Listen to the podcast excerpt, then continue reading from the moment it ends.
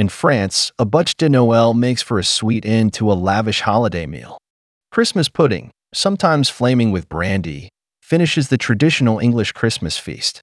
Christmas is celebrated in many ways in many corners of the globe, and the cuisine that marks the holiday is as diverse as the people feasting on it.